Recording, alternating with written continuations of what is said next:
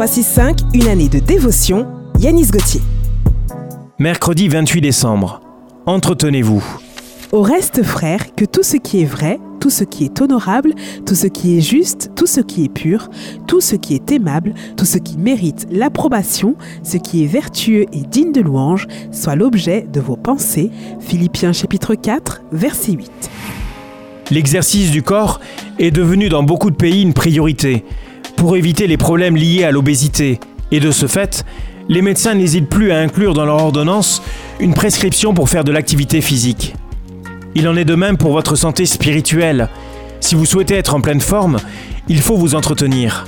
Dans le verset ci-dessus, il y a de belles prescriptions qui vous permettront de vous fortifier et de ne pas laisser la paresse du vieil homme prendre le dessus. Avez-vous fait preuve de négligence à ce niveau? Souffrez-vous d'un manque de vitamines spirituelles?